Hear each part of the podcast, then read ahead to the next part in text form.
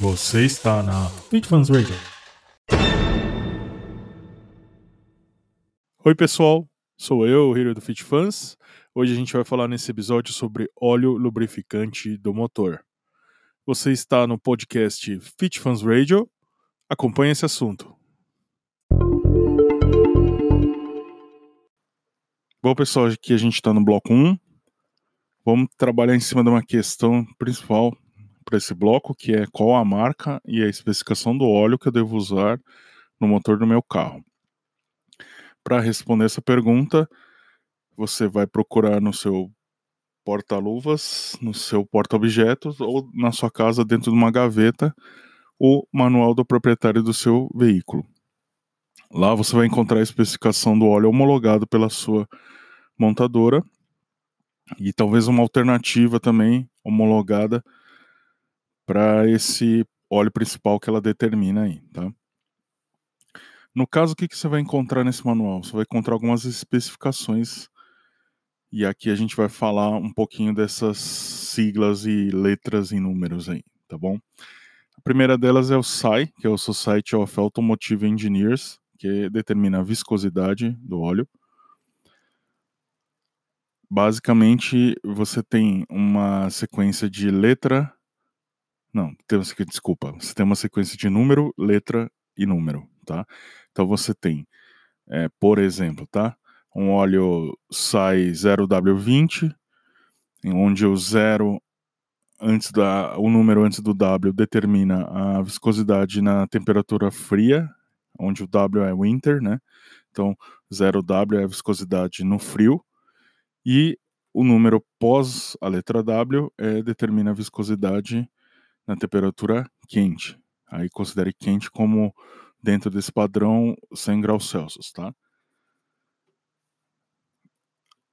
Você ainda encontra dentro dessa especificação a sigla API, que é o American Petroleum Institute, que determina a carga de aditivos.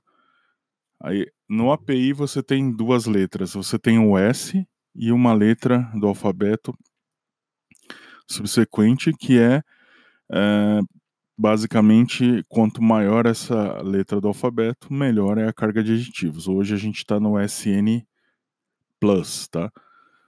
Então, por exemplo, se você tiver um óleo uh, com uma carga que o seu manual do proprietário pede SJ, eu poderia trocar por SN Plus?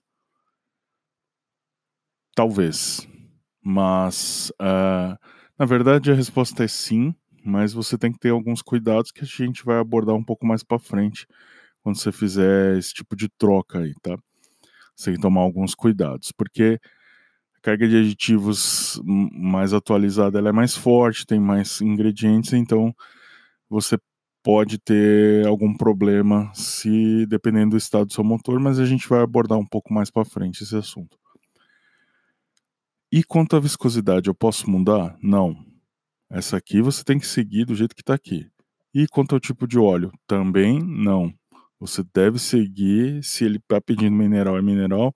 Se ele está pedindo semissintético, é sintético, é semissintético. Se ele está pedindo sintético, é sintético, tá? Eu posso trocar?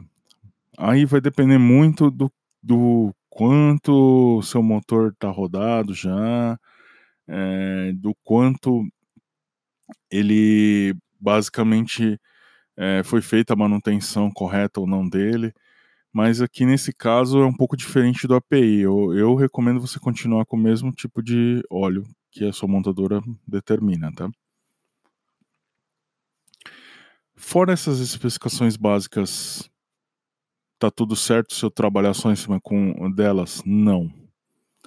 É, cada montadora tem uma associação, um comitê, em que ela participa e ou, né, e ou ela tem também é, a sua norma própria. Por exemplo, a Volkswagen, a GM, a Chrysler, as alemães Mercedes e BMW, elas têm normas próprias. E essas normas próprias é, determinam aí um, algumas características que, se você usar só as especificações básicas, pode ser que não seja atendida, tá? Então, vou citar aqui duas associações. A primeira é francesa, você vai me desculpar, eu vou tentar é, passar o significado da sigla, mas está em francês, então vamos lá. É, a primeira é a CEA, que é a Association de Constructeurs European Automobiles. Uma beleza, meu francês macarrônico, mas em resumo é a Associação de Construtores de Automóveis da Europa, tá? especificamente da União Europeia.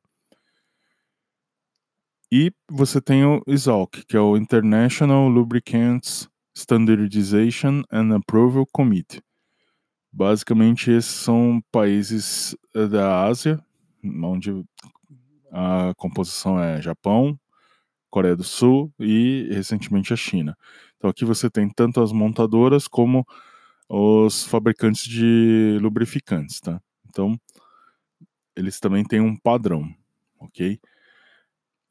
E essas informações geralmente você não encontra no manual, então você tem que tomar um certo cuidado. Tá? Às vezes você encontra na embalagem do óleo homologado pela montadora. E como eu disse, cada montadora também, em alguns casos, tem sua, sua norma própria. Você tem que, para você substituir o óleo que está lá no manual indicado pelo, pela montadora, você teria que ter todas essas informações em mãos e procurar, procurar um óleo que atenda é, 100% essas especificações, tá? Mas mesmo assim você pode correr um risco, porque ele não é um óleo homologado, tá? Só para ficar bem claro. Bom, mas vamos seguir com esse assunto aqui no próximo bloco. Acompanhe.